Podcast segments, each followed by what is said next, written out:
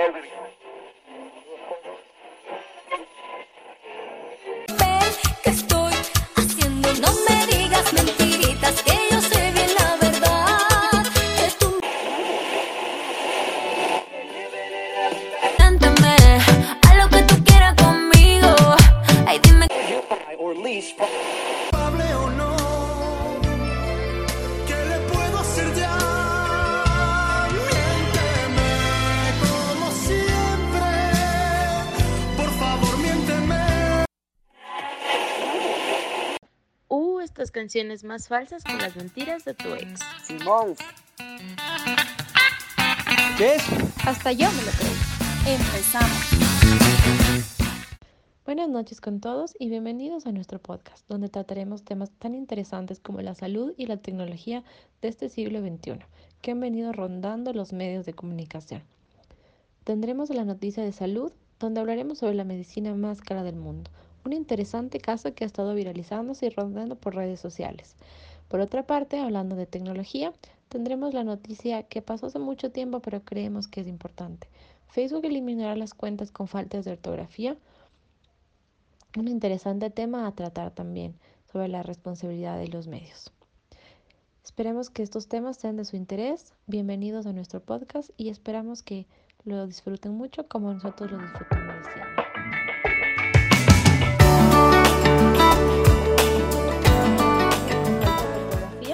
Esta noche los lo conversaremos sobre el rumor originado en el 2015, pero que volvió a aparecer en el 2020.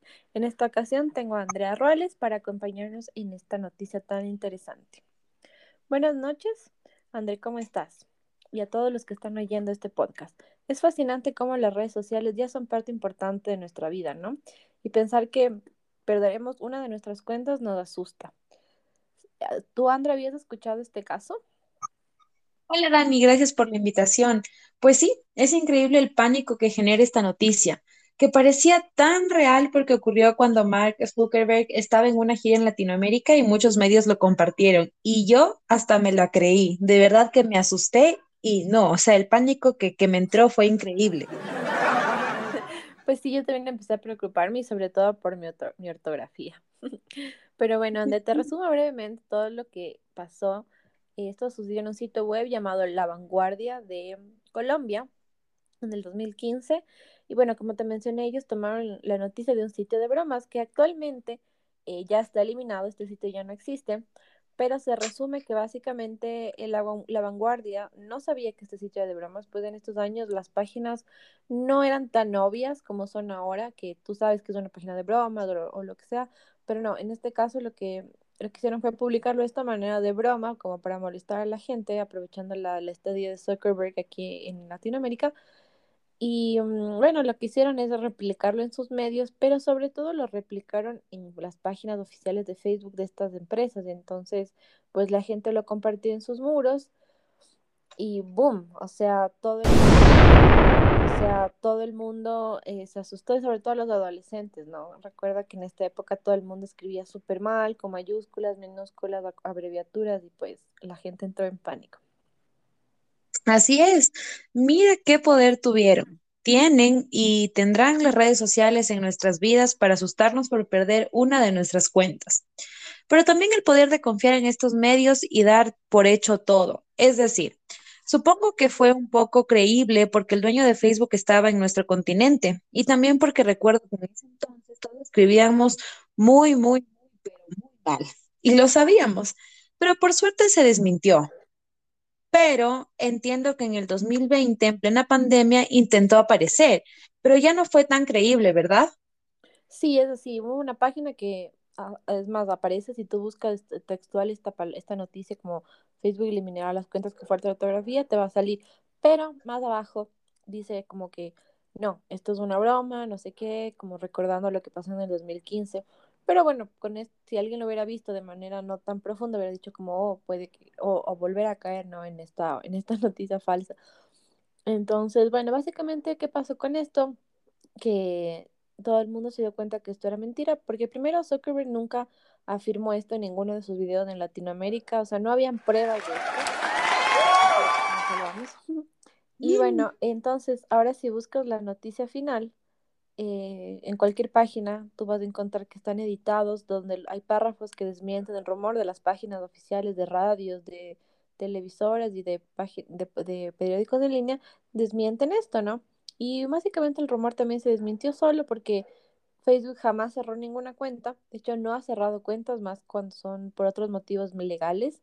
Pero en las políticas de Facebook tampoco se afirma que se tomarán acciones por ortografía. Es decir, esto es, esto es imposible.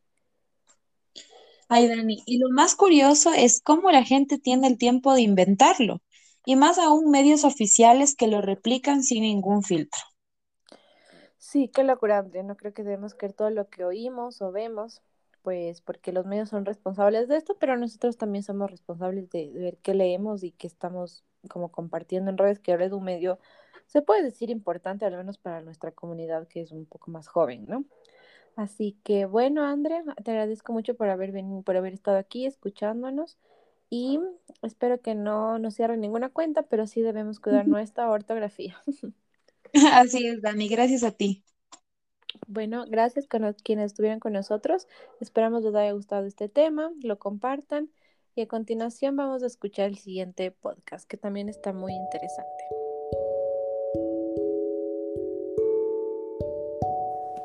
El día de hoy, en nuestro segmento de salud, vamos a tratar el tema la medicina más cara del mundo. En las últimas semanas, se ha viralizado la historia de un niño llamado Derek. Él necesita la medicina más cara del mundo. Esta noche vamos a contarles más sobre el tema en compañía de Alejandra y Dayana. Bienvenidos.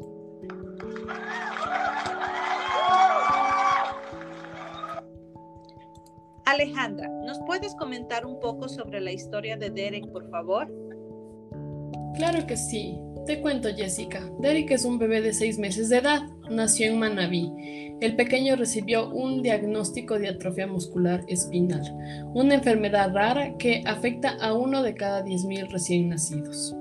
La atrofia muscular espinal es una enfermedad de origen genético que impide el desarrollo adecuado de los músculos. Así, en su versión más severa, suele causar la muerte durante los primeros años de vida. Pero a esto es la solución la medicina Solgesma, que es un tratamiento para los niños con esta patología y es considerada la más cara del mundo por su elevado costo de 2.1 millón de dólares. La noticia está en varios medios de comunicación, televisión, radio, prensa, redes sociales. Se habla de la campaña que hace la mamá de Derek para reunir los fondos que su hijo necesita para detener el deterioro de su enfermedad. Ella creó una campaña Un Milagro para Derek, inspirada en el caso de Emma, una bebé de Argentina que padece atrofia muscular espinal y que gracias a la ayuda de un influencer logró recaudar en 11 días el dinero para comprar el medicamento.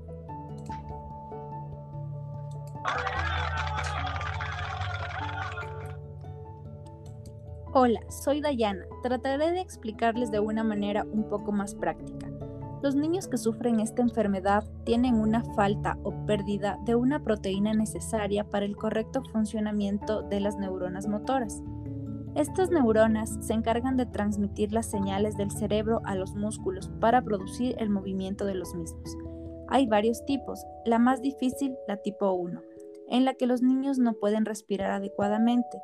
Son niños que no pueden succionar adecuadamente y se reconoce en edades tempranas, como el caso de Derek, y que tienen un llanto muy débil. Su pronóstico de vida es de 2 a 3 años, en los cuales sufren grandes complicaciones, como infecciones recurrentes, asfixia y paros respiratorios, ya que los músculos que controlan la respiración también se ven afectados.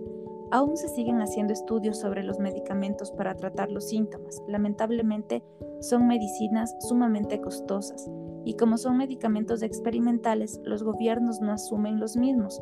Por todo esto, es muy complicado que los niños que padecen esta enfermedad tengan un desarrollo adecuado.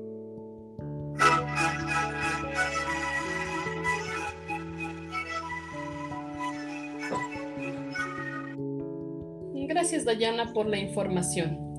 A pesar de toda la información que existe en fuentes oficiales sobre Derek y su enfermedad, salió una noticia en la que afirma que la enfermedad de Derek no está confirmada.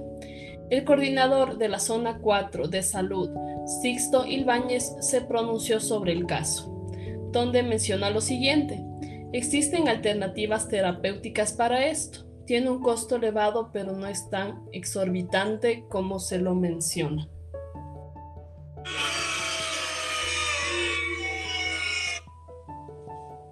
A estas declaraciones, la mamá de Derek contestó lo siguiente.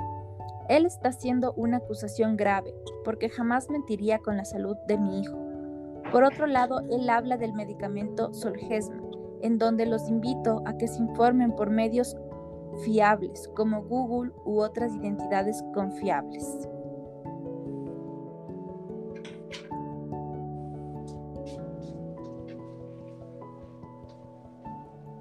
Queremos aprovechar este espacio como un grito de ayuda dirigido también a las organizaciones benéficas que pueda sumarse en esta noble causa, que también está en la plataforma GoFundMe. Ahí los corazones solidarios ya suman 5.500 dólares en donaciones. Chicas, les agradezco por compartir con nosotros esta importante información y aclarar estas noticias falsas que hay en redes, porque hasta yo me la creí. Muchas gracias.